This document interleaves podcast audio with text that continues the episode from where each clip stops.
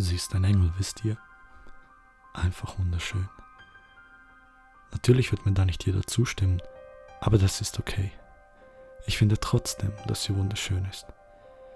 Ihre großen Hundeaugen und ihr breites, weißes Lächeln und ihr wallendes, braunes Haar. Ihre schlanke und dennoch wunderschöne Figur. Sie weiß, dass ich sie liebe.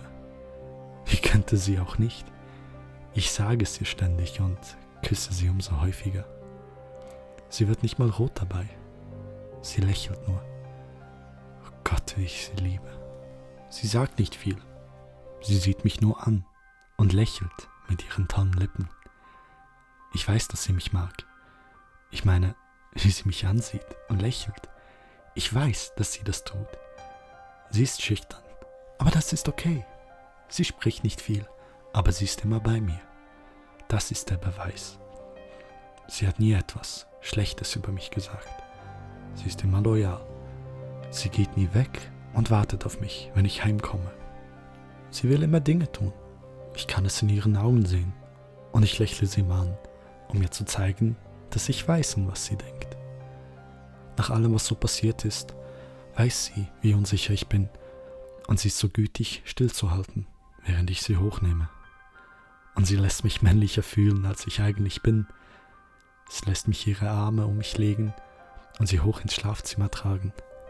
Ich schaue sie mal an, während ich sie trage. Ich schaue ihr in die Augen und dieser flehende Blick in diesen wunderschönen Augen und diese oh so sinnlichen Lippen. Und ich gebe ihr nach. Wie könnte ich auch nicht für eine Frau, die mich so sehr liebt, so wie ich bin? Natürlich fühle ich mich stark, nicht so wertlos wie mit dem Rest der Gesellschaft. Wir liegen da und sie lässt mich weiterreden. Sie sagt nicht viel, sie lächelt nur. Selbst über meine dummen Witze. Sie ist nie gemein, kritisiert mich nie sogar wenn ich vor Erschöpfung nach intimen Dingen einschlafe oder vorher fertig bin. Sie beschwert sich nie, sie lächelt nur und versichert mir damit, dass sie mich trotzdem liebt. Und wenn ich aufwache, ist sie da. Sie begrüßt mich mit ihrem wundervollen Lächeln. Sie lässt mich sie wieder hochnehmen und nach unten tragen. Auf der sechsten Stufe halte ich kurz inne und küsse sie auf die Stirn. So wie immer. Heute ist ein besonderer Tag. Sie wird so glücklich sein, dass ich mich daran erinnere. Unser sechsmonatiges Jubiläum. Es war eine tolle Zeit. Aber ich lasse mir nichts anmerken. Man muss die Dame überraschen, wisst ihr? Ich mache Frühstück. Zwei Omelette. Mit Schinken, Käse und Eiern. Obwohl sie heute keinen Hunger hatte. Mich anschauend, als würde sie sagen wollen, ich muss auf meine Figur achten. Ich protestiere etwas. Doch sie wollte nichts. Ich fühlte mich schlecht dabei. Doch ich aß das Frühstück für sie auf und als der letzte Tropfen Orangensaft verputzt war, sah ich hoch zu ihr und da war es wieder, dieses wunderschöne Lächeln. Oh mein Schatz, wir werden heute in den Park gehen, wo ich dich getroffen habe. Ich weiß, sie geht nicht gerne aus. Aber für diesen Anlass kann sie schon mal über ihren Schatten springen. Und außerdem, sie liebt mich und ich liebe sie. Ich bin überglücklich, mal aus dem gewohnten, sicheren Umfeld herauszutreten. Ich führe sie zum Auto und öffne die Tür, während ich ihr helfe, wie ein Gentleman. Sie drehte mir den Kopf zu und unsere Blicke treffen sich.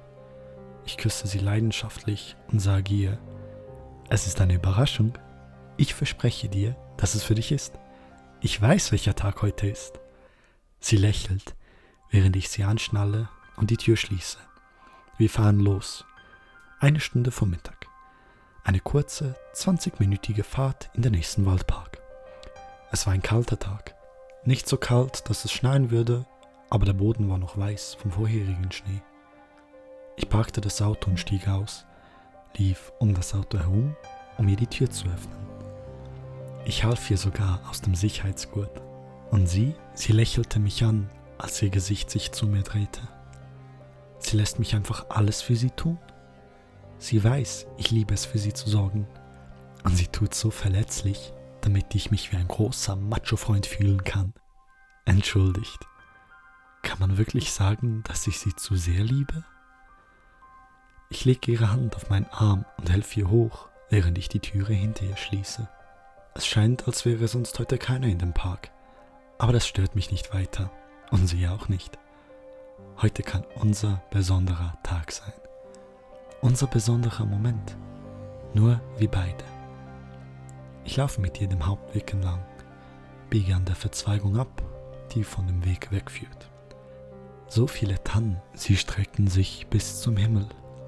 So dicht angeordnet, dass selbst die Nadeln und die Zapfen einen dichten Boden erschaffen, als würden wir über Wolken gehen. Ich biege erneut ab, dieses Mal weg vom Pfad.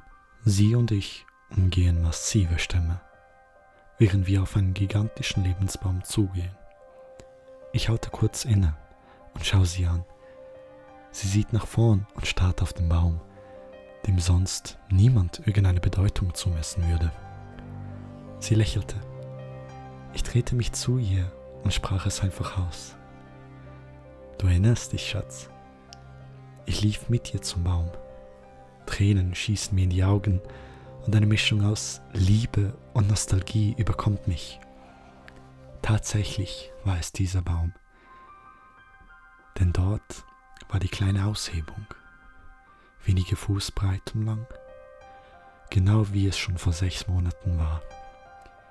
Ich half ihr, sich hinzusetzen, und wir lehnten zusammen gegen den riesigen Baum. Wir saßen eine Weile da und ich schaute sie an. Ich lehnte mich herüber und drehte ihr den Kopf zu mir. Dann küssten wir uns leidenschaftlich. Du erinnerst dich auch, wie ich dich hier gefunden habe. Ich hieb ihr die Stirn und ihre Zähne schimmerten in der Sonne.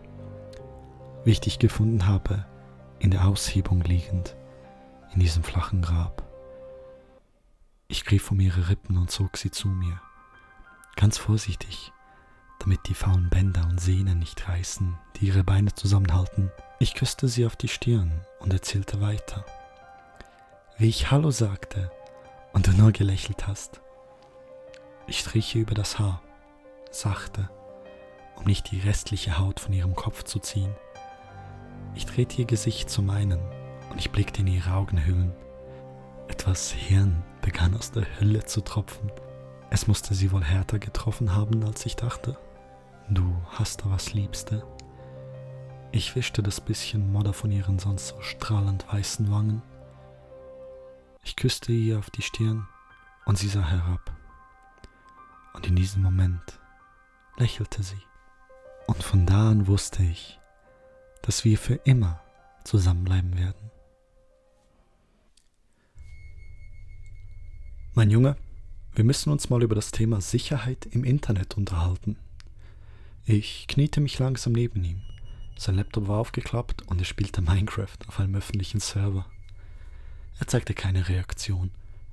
Seine Augen immer noch auf den Bildschirm gebannt. Links auf dem Screen rollten die Kommentare der anderen Spieler in der Chatbox. Junge, könntest du mir bitte eine Minute zuhören? Er lockte sich aus und schloss den Laptop und sah mich an. Dad, wird das wieder irgendeine lahme Gruselgeschichte? Ich spielte den Getroffenen und grinste ihn an. Ich dachte, du magst meine lehrreichen Geschichten. Er wuchs mit meinen Geschichten von Geistern, Hexen und Trollen auf. Wie schon viele Generationen von Eltern vor mir nutzte ich Gruselgeschichten, um Moral zu vermitteln, aber natürlich auch, um vor Gefahren des Alltags zu warnen. Alleinerziehende Väter wie ich müssen jedes Erziehungswerkzeug nutzen, die sie haben. Er verzog sein Gesicht ein bisschen und sagte dann Sie waren in Ordnung, als ich sechs war. Doch jetzt bin ich älter. Die machen mir keine Angst mehr. Die sind sogar schon albern. Also wenn du jetzt was übers Internet erzählst, dann kannst du es auch wirklich gruselig machen, oder? Er schaute mich ernst an und verschränkte die Arme. Paps, ich bin zehn. Ich halte das schon aus. Hm. Okay, ich versuch's. Ich begann. Es war einmal ein Junge namens Colby. Der Gesichtsausdruck meines Jungen zeigte, dass er nicht wirklich beeindruckt war von diesem klischeehaften Staat. Er seufzte tief und machte sich bereit für eine langweilige Geschichte. Ich fuhr fort. Colby ging oft online und irgendwann spielte er auch Spiele online. Irgendwann begann er auch mit den anderen Kindern im Spielchat zu schreiben. Er freundete sich mit einem anderen zehn Jahre alten Jungen an, namens Schnitzel99. Sie mochten die gleichen Spiele, Filme und sie lachten über dieselben lustigen Sachen im Internet. Sie suchten sogar neue Spiele, um gemeinsam zu spielen.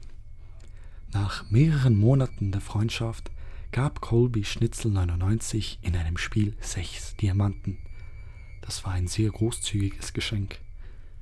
Colbys Geburtstag stand auch bald an und Schnitzel 99 wollte ihm ein tolles Geschenk machen.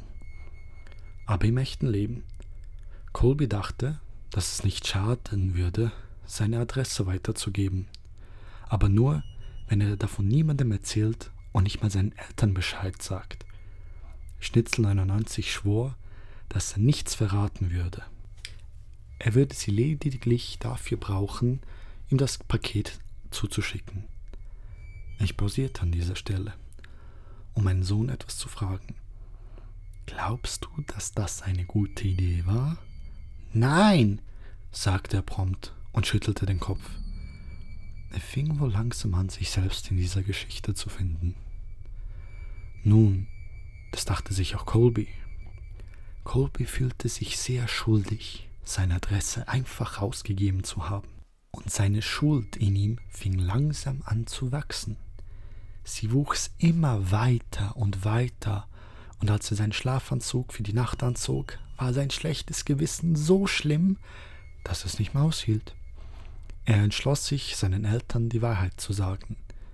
Die Strafe würde hart sein, aber es würde sich lohnen, um ein reines Gewissen zu haben. Mein Sohn wusste genau, dass jetzt der Teil kommen würde, der ihm Angst machen soll. Trotz seiner harten Worte am Anfang war er nun mit aufgerissenen Augen zu mir gebeugt. Ich sprach nun leise und bedacht. Es war ganz still. Colby hörte nur alle Geräusche des Hauses. Die Waschmaschine schleuderte in der Waschküche, die Äste kratzten im Wind gegen die Hauswand am Fenster. Ein Zimmer weiter lag sein Bruder in seinem Bettchen und brabbelte was vor sich hin. Und dann gab es noch einige Geräusche, die er nicht erkannte. Schließlich hörte er die Schritte seines Vaters durch den Flur. Hey Dad, rief er nervös, ich muss dir was sagen. Seine Tür öffnete sich etwas und sein Vater steckte seinen Kopf durch den Spalt, jedoch in einem seltsamen Winkel. In der Dunkelheit schien es, als würde sich seine Lippen nicht bewegen, und seine Augen waren irgendwie falsch. Ja, mein Sohn. Seine Stimme war auch viel zu dunkel. Bist du okay, Dad? fragte Colby.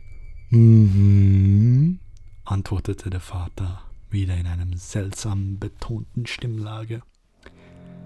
Colby zog abwehrend die Decke zum Gesicht.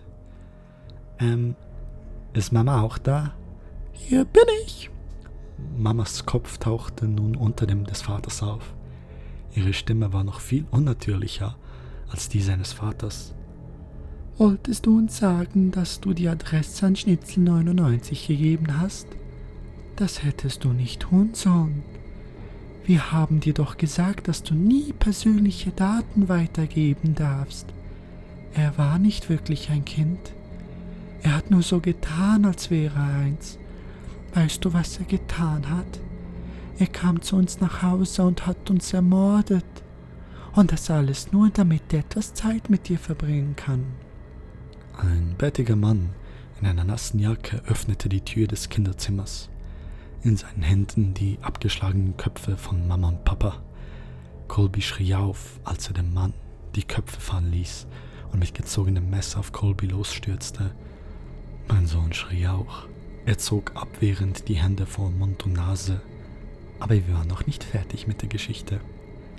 Nach mehreren Stunden war Colby fast tot und seine Schreie sind zu Wimmern geworden. Das war der Moment, als der Mörder die Schreie von Colbys kleinem Bruder hörte. Das war ein besonderer Leckerbissen für ihn.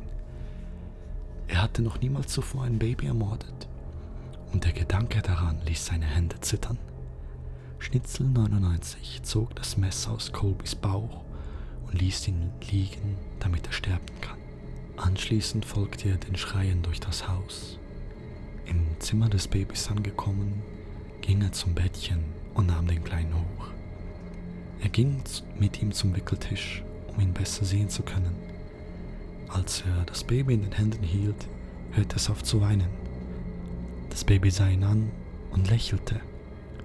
Schnitzel 99 hatte noch nie zuvor ein Baby gehalten, aber er wog es in den Armen wie ein Profi. Er wischte seine blutige Hand an der Decke ab, so dass er dem Kind über die Wange streichen konnte. Hallo, mein süßer Kerl.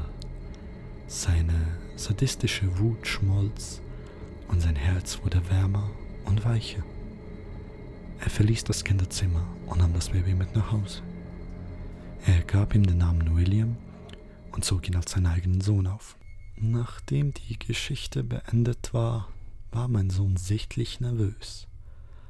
Zwischen aufgeregter Atmung stammelte er. Aber Papa? Mein Name ist William.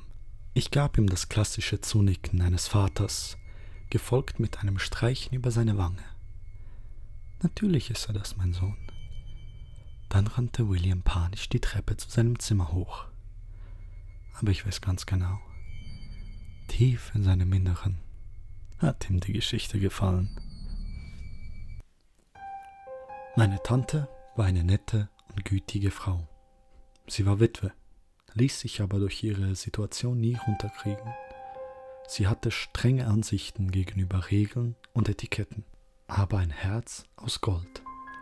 Sie spendete immer ihre Kleidung und Geld, selbst wenn sie mal grad genug für sich selbst hatte. Und darum wird sie von allen geliebt. Außer mir. Meine Tante trug keine Verkleidung. Ihre Fassade war so überzeugend, dass ich sie früher für viele Jahre geliebt habe. Nun ja, früher, damals, als ich noch klein war, habe ich ihr Haus am Meer oft besucht. Ich habe mich jedes Mal aufs Neue darauf gefreut. Sie war schon alt, aber ihr Haus war nie langweilig. Es war bis oben hin gefüllt mit Krimskrams und alten Fotoalben. Manche Leute in der Stadt nannten sie sammelwütig, aber sie sieht sich selbst nur als ganz normale Sammlerin. Eine Sammlerin von Erinnerungen. Wie sie es mir oft erzählte, als wir am warmen Feuer saßen, das immer im Kamin brannte. Ich saß meist auf dem Teppichboden und hörte zu, wie sie Geschichten von Abenteuern ihrer Jugend erzählte. Die Geschichten über die Jugend meiner Tante gaben für mich einige Widersprüche, wenn die zerbrechliche alte Person auf dem Schaukelstuhl vor mir sah. Trotzdem war ich fasziniert von den Geschichten und wollte nie zu Bett gehen, bevor ich nicht zumindest eine davon gehört habe. Außerdem gab sie mir die Erlaubnis, mich frei im Haus umzusehen. Und glaubt mir, wenn ich euch sage, es gab massenhaft Dinge und Räume zu erforschen.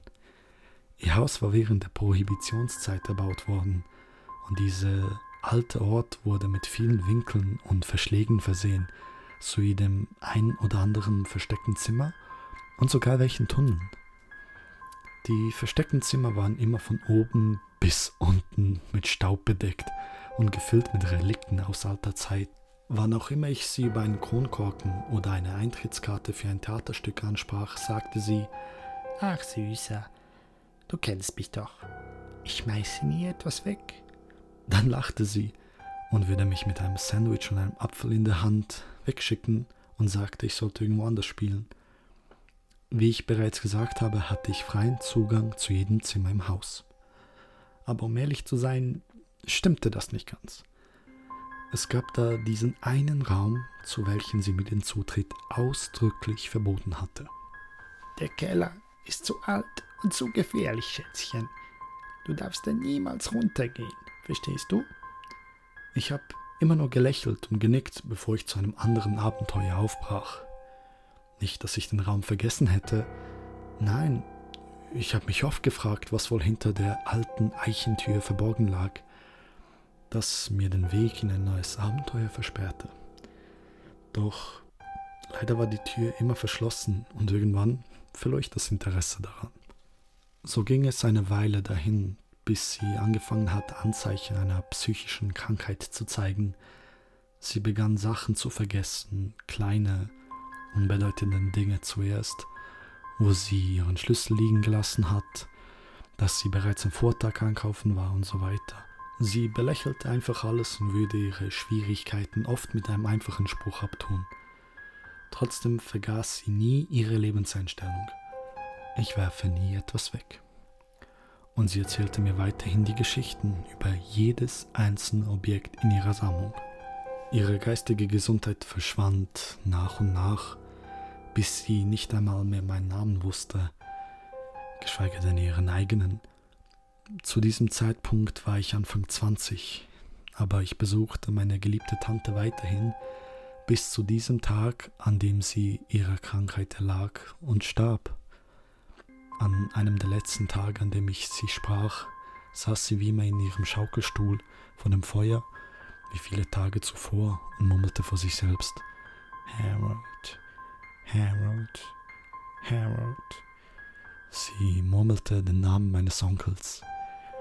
Ich wusste nur wenig über ihn, weil er ein Teil des Themas war, über das meine Tante nicht sprechen oder gar nicht erst erwähnt haben wollte. Und seinen Namen über ihre Lippen gehen zu hören, war für mich irgendwie schockierend. Möchtest du über Onkel Harry reden? fragte ich sie. Ich lehnte mich näher an sie heran und sie sah ein schiefes Lächeln in ihrem Gesicht erscheinen. Manche ihrer Zähne waren gelb oder braun. Offensichtlich verfaulten sie in ihrem Alter. Sie lachte ohne Grund und flüsterte mir zu, ich werfe nie etwas weg, mein Kind. Nie. Danach starrte sie einfach in die Ecke und reagierte nicht mehr. Einige Tage darauf starb sie im Krankenhaus der Stadt und bereits am nächsten Tag fand ihre Beerdigung statt. Vorbereitungen dafür waren schon vor einiger Zeit getroffen worden und die ganze Tortur war nur nach weniger Zeit schon vorbei. Erst nach einigen Wochen erfuhr ich, dass sie mir das alte Haus am Meer hinterlassen hat. Ich war so aufgeregt. Das alte Haus am Meer bedeutete eine Menge für mich und ich entschied mich, so bald wie möglich einzuziehen. Schon in den nächsten Tagen war der Umzug beinahe abgeschlossen und ich trug meine letzten Taschen und Kartons in den Raum, der einst mein Schlafzimmer war, als ich zu Besuch war. Nachdem alles hinaufgetragen war, beschloss ich mich in meinem alten Spielzimmer herumzusehen. Es war eigentlich so wie immer hier, aber die Zeit hat es ein wenig mitgenommen. Es war ein wenig Arbeit vonnöten, aber das war es mir wert, wenn es dafür war, das Haus meiner Tante zu erhalten. Die nächsten Wochen erbrachte ich damit, abzustauben und kleine kaputte Sachen auszutauschen. Ich machte wirklich gute Fortschritte. Dieser Ort begann langsam wieder so auszusehen wie vor 15 Jahren. Ihre alten Sammelstücke überfüllten noch immer jedes Regal und jeden Kasten, aber das war genau so, wie ich es haben wollte. Das einzige Problem war, dass ich, das ich hatte, das Haus hat in der Nacht komische Geräusche gemacht. Ich probierte mir selbst einzureden, dass die Geräusche von einem alten Haus halt einfach kommen und probierte einzuschlafen. Es ließ mich aber nicht einschlafen.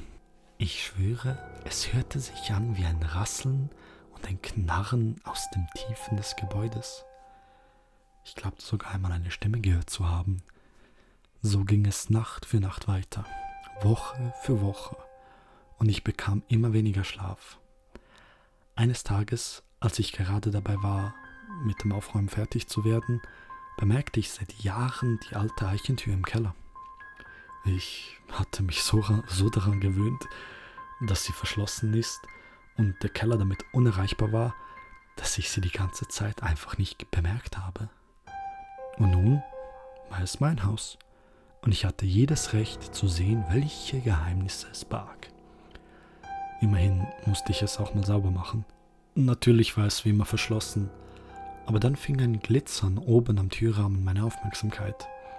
Ich war wohl viel größer als früher und das war auch, glaube ich, der Grund, warum ich es nie bemerkt habe. Ich streckte meine Hand hoch und holte einen Messingschlüssel herunter. Irgendwas stimmte mit diesem Schlüssel aber nicht. Er passte nicht mit dem Rest des Hauses überein. Er war poliert und glänzte, und kein einziges Staubkorn hat sich darauf befunden. Ich steckte den Schlüssel in das Schloss der Kellertür, welches sich mit Leichtigkeit öffnen ließ. Knarrend öffnete sich die Tür und präsentierte eine hölzerne Treppe, die hinunter in die Dunkelheit führte. Ich drückte den Lichtschalter an der Wand, aber irgendeine Sicherung musste wohl durchgebrannt sein, weil ich nach wie vor in die Dunkelheit starrte. Ich beeilte mich und holte meine Taschenlampe aus meiner Werkzeugtasche. Erleichtert stellte ich fest, dass die Batterien noch nicht leer sind. Dem Lichtkegel nach unten scheinend merkte ich, dass der Staub auf der Treppe so aussah, als wäre er nach unten getreten worden. Und komischerweise war der Handlauf des Geländers völlig von Staub befreit. Ich stieg die Treppe herab und ließ das Licht der Taschenlampe von der einen Seite des Raumes zur anderen wandern. Es war voll mit etwas, das so aussah wie altes Laborzubehör. Die Tische waren vollgestellt mit Bechern und Reagenzgläsern und auf den Regalen standen Gläser mit verschiedenen Flüssigkeiten drin. Ich fragte mich, ob meine Tante einer Schule geholfen hat, ihr altes Laborequipment loszuwerden und war irgendwie überrascht, so etwas in dem Keller vorzufinden. Es gab noch andere Gläser, die mit irgendeiner Art organischen Masse befüllt waren wahrscheinlich Föten von Fröschen und Schweinen, da diese manchmal in solchen Unterrichten gebraucht wurden. Dann aber landete der Schein der Lampe auf eine schwarze Box mitten im Raum. Sie war versperrt und ich sah, dass sich darauf bereits eine dünne Staubschicht gebildet hat. Schließlich schlussfolgerte ich, dass meine Tante nachts, während ich geschlafen habe, hier runtergekommen sein musste was erklärt, warum sich auf einigen Objekten kein Staub gebildet hat. Ich ging zu dieser Kiste und gab ihr einen leichten Tritt. Vielleicht war da drin etwas von ihren früheren Reisen oder vielleicht auch nur ein paar alte Klamotten, die sie für regnerische Tage hier aufbewahren wollte. Doch als ich sie trat, bewegte sich die Box.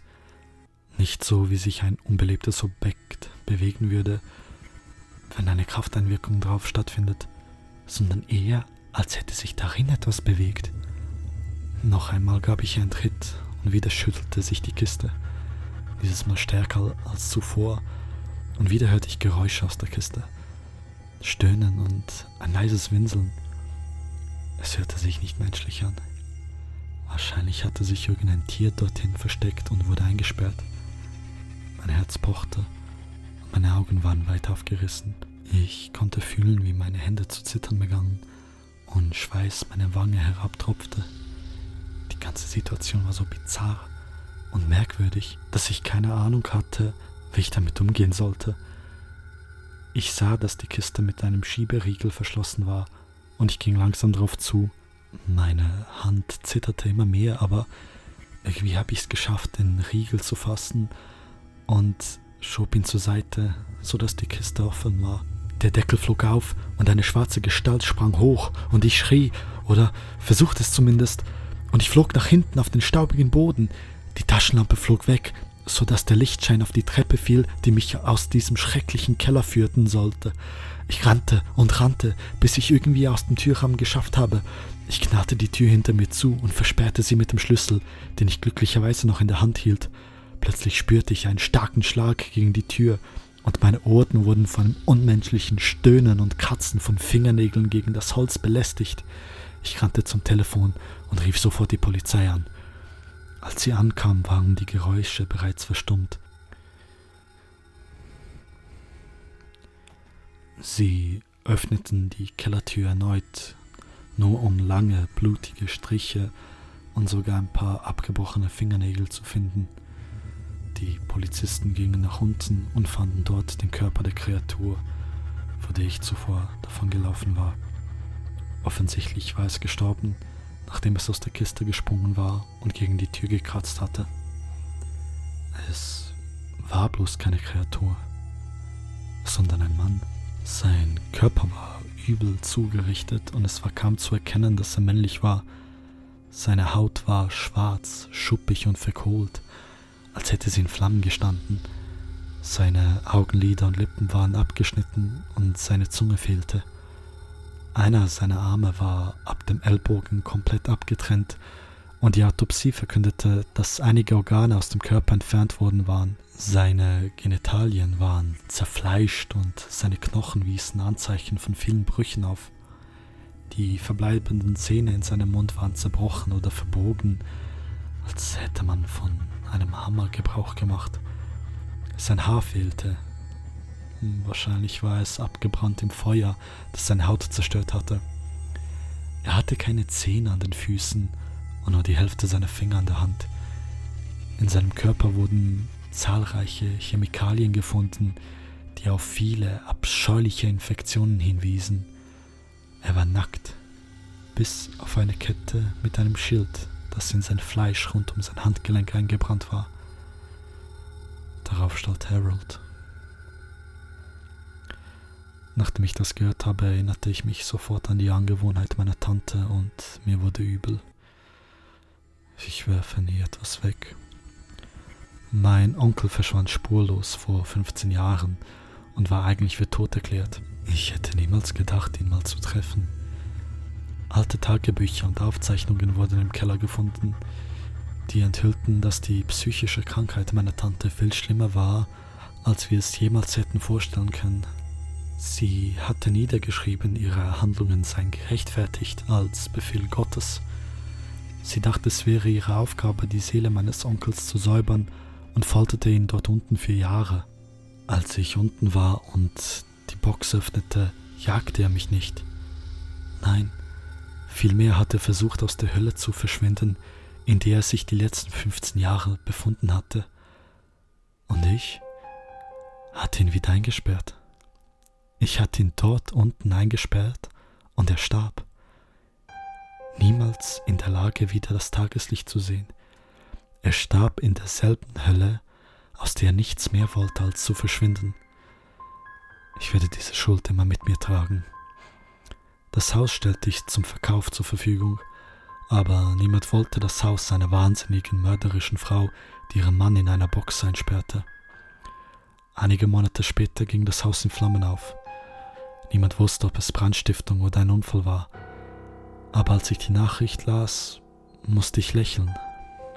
Den Schlüssel, den habe ich immer noch.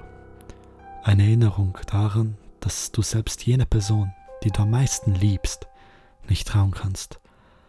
Eine Erinnerung daran, dass die Person, von der du am meisten hältst, eine teuflische Verkleidung tragen kann. Nach allem, trotz meines Hasses gegenüber meiner Tante, bringe ich es nicht übers Herz, den Schlüssel loszuwerden. Immerhin schmeiße ich nie etwas weg.